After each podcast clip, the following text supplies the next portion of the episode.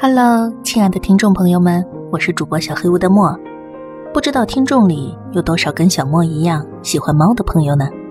今天我就给大家讲两个关于猫的故事。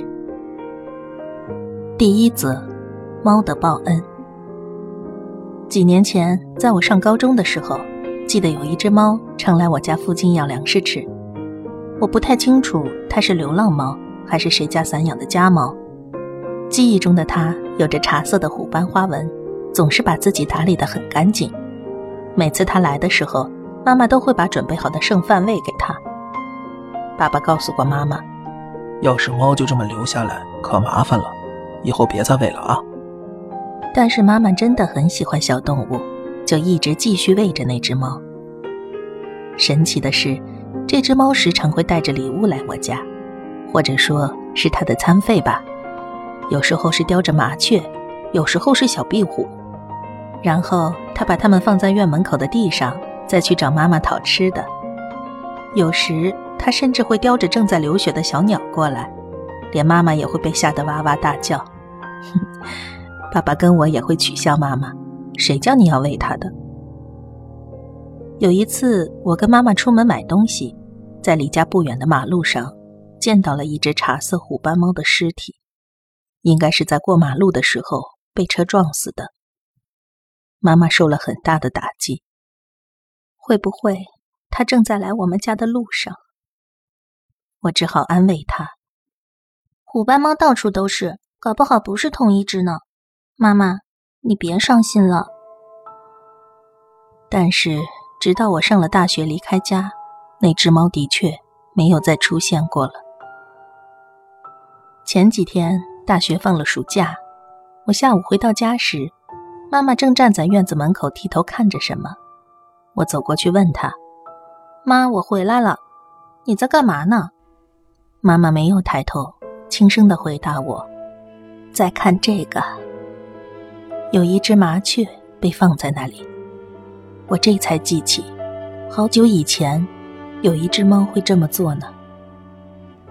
哎，老妈。你最近又开始喂附近的野猫了？我没有啊，要是喂了，会让我想到它的。也是啊，那为什么这里会有这个呢？对呀，为什么呢？我转头看向妈妈，发现泪水已经在她眼眶里打转了。第二则。喂食。小时候，我家住在沿海城市附近的村子里，村子三面都被山环绕着，山上种了很多农作物，而村子往东走不远就是大海了。车子开进村子以后，走的都是田埂路，而我家就在路旁绵延无际的田地正中央。尽管是农村，爷爷奶奶还是很讲究生活的。我家的院子非常大。院子中还搭了很长的廊架，种了些葡萄和攀爬植物。春天的时候，阳光洒到廊架上，坐在那里最舒服了。等天气再暖和一些，奶奶就会坐在架子底下喝茶吃点心。不知道从什么时候开始，院子里经常会出现一些野猫，有大白猫，也有三花猫。奶奶经常坐在廊架底下给它们喂食物。家人都很喜欢这些小动物，也不会驱赶它们，还给它们取了类似于小虎、小花之类的名字。我上高中的时候，沿海城市已经有了相当的发展。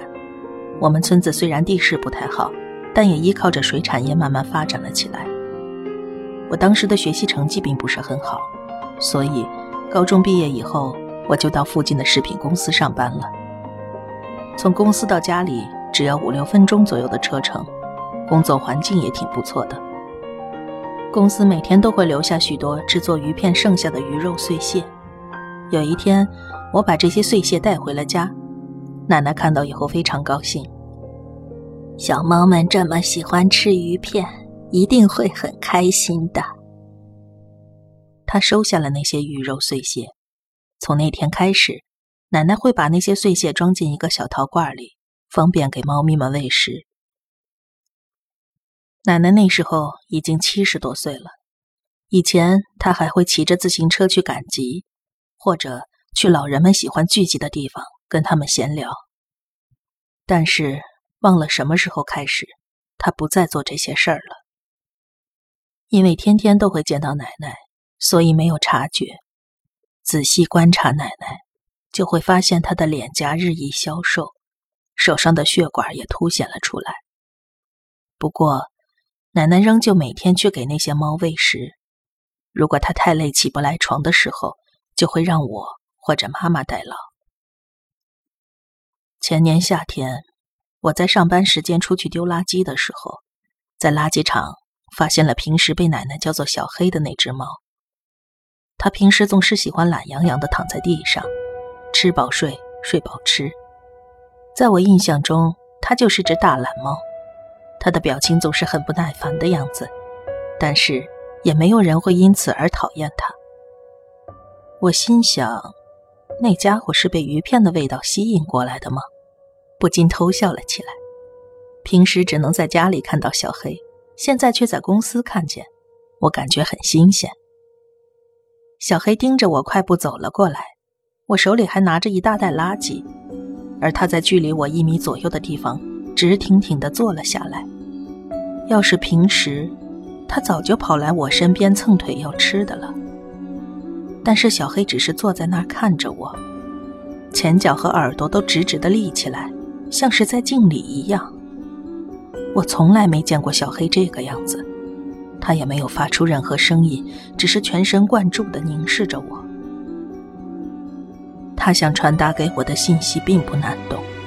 那是我不想接受的，但总有一天要面对的事情。我长大成人以后，第一次哭了出来，丢下手里的垃圾袋，我使劲地按住眼角，但泪水还是不停地涌了出来。小黑朦胧的身影倒映在我模糊一片的视线里，他看上去好像很努力的想要告诉我什么。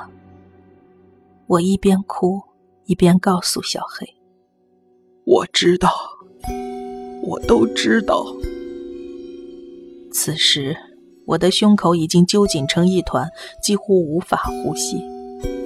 虽然小黑还是一脸严肃，像个装饰品一样纹丝不动，但是我能感觉到，他也是在勉强支撑着自己。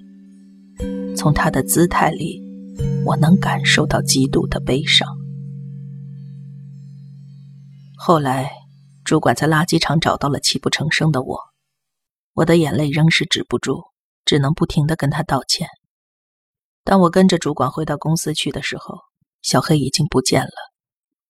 回到公司以后，我立刻接到了一通电话，话筒那头传来了奶奶过世的消息。现在，在晴朗的日子里，猫咪们还是会聚集在我家晒太阳。或者跟妈妈讨东西吃。听妈妈说，小黑偶尔会突然挺直身体，盯着廊架的方向一动不动地坐着。每当他这么做的时候，妈妈就会把坐垫、茶和点心放在廊架下。